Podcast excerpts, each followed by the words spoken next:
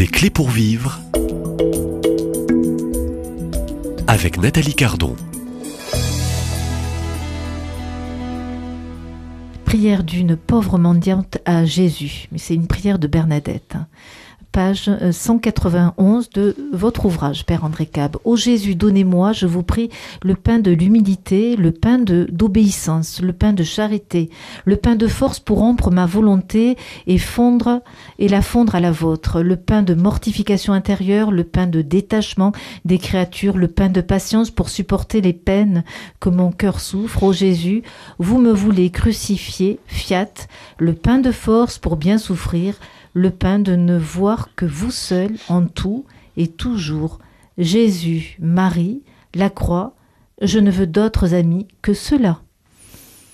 C'est pas rien. Ça, c'est Bernadette de Soubirou, euh, Père André Caba.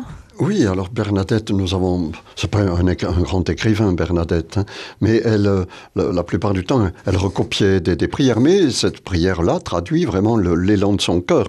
Alors, elle peut nous faire peur en voyant une certaine insistance sur la souffrance. Bernadette disait qu'elle ne cherchait pas la souffrance, que justement, elle, euh, n'était pas digne de, de Saint Bernard, qui lui cherchait, dit-on, à souffrir. Elle dit non, non, moi je la fuis autant que je peux. Donc elle ne la recherche pas, mais je pense que tous nos auditeurs seront bien d'accord que nous la rencontrons sur nos chemins. Mais simplement, ce que nous rencontrons, c'est euh, Jésus qui habite cette souffrance et qui en fait une offrande.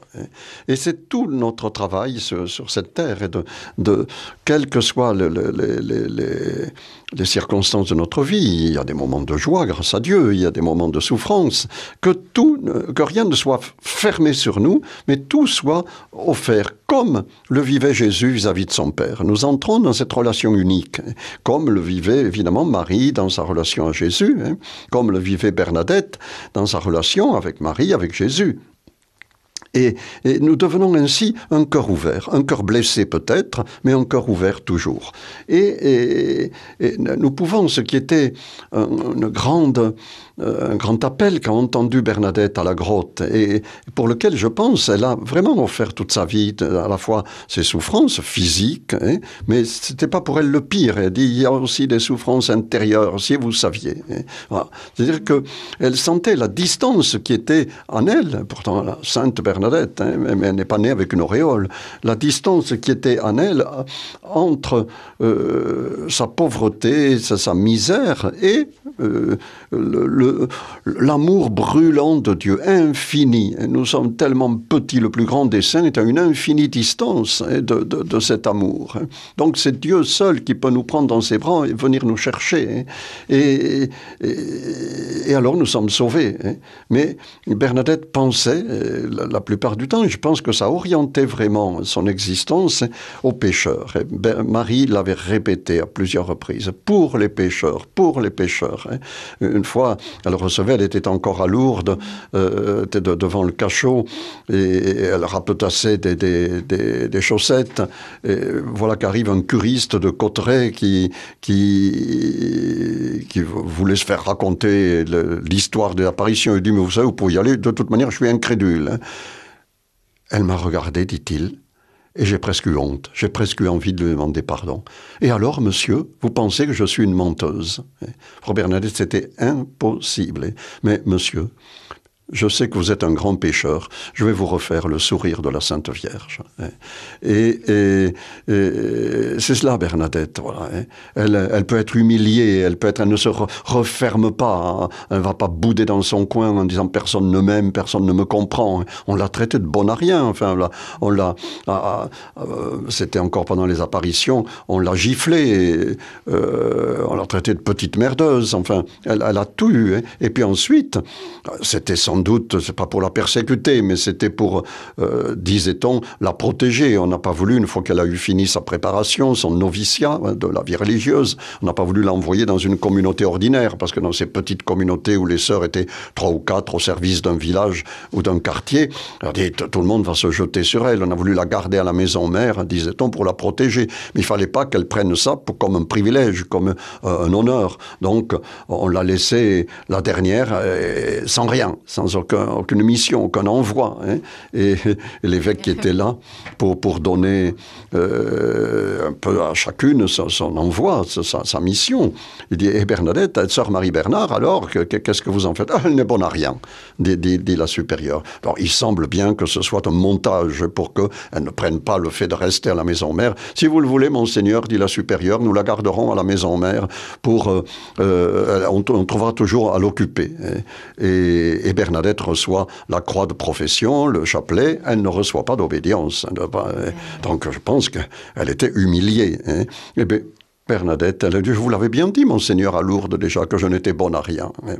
Donc, elle garde à la fois sa capacité de résilience, comme on dirait aujourd'hui, hein, et, et, en même temps une espèce d'humilité, euh, d'humilité qui, qui, qui n'en remonte pas, qui, qui ne... Qui ne euh, il y a des fausses humilités qui, euh, où les gens finalement se mettent en avant. Non. Hein. Et c'est cela, Bernadette. Je crois que les souffrances physiques, mais aussi les souffrances souffrances morales, les humiliations, tout cela est transfiguré euh, dans cette union à Jésus, le Fils du Père, et, donc dans une relation d'amour.